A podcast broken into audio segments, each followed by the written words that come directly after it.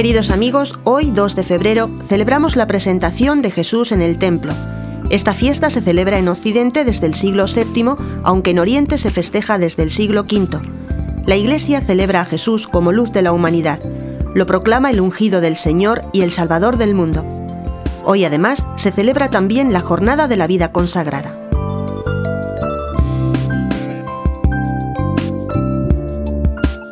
La presentación del Señor en el templo se cimienta en el relato de Lucas 2, 22, 38.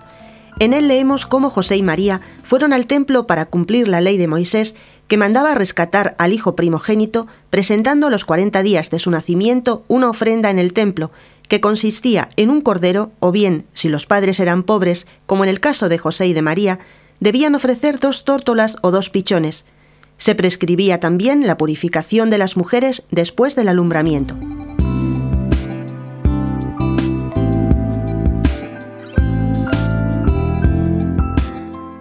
Inspirado por Dios, fue al templo un anciano llamado Simeón, que esperaba la consolación de Israel, a quien el Espíritu Santo le había revelado que no moriría sin ver al Salvador. Movido por el Santo Espíritu, reconoció en Jesús al Salvador y tomándolo en sus brazos, pronunció la oración del Nun Dimitis que la Iglesia reza ahora en completas y que es de extraordinaria belleza.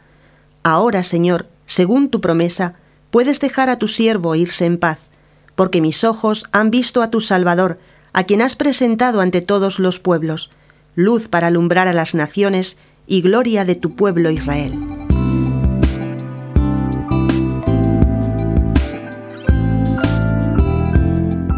Hoy, día de la presentación del Señor, los fieles salen a su encuentro con velas en sus manos y lo aclaman a una con el anciano Simeón, quien reconoció a Cristo como luz para alumbrar a las naciones.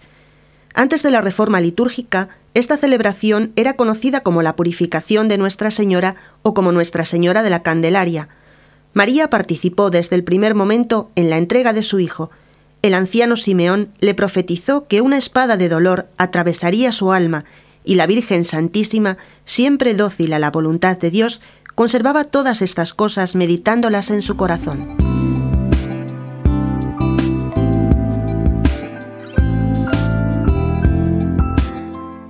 Los católicos hemos tenido la hermosa costumbre de llevar los niños al templo para presentarlos ante nuestro Señor y la Santísima Virgen, costumbre de raíces bíblicas que ha llegado hasta hoy.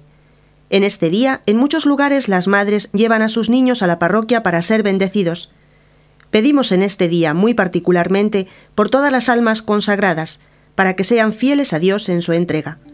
Que también nosotros pensemos y meditemos en la acción de Dios en nuestras vidas, y vivamos siempre como hijos de la luz, lámparas encendidas en el amor a Dios.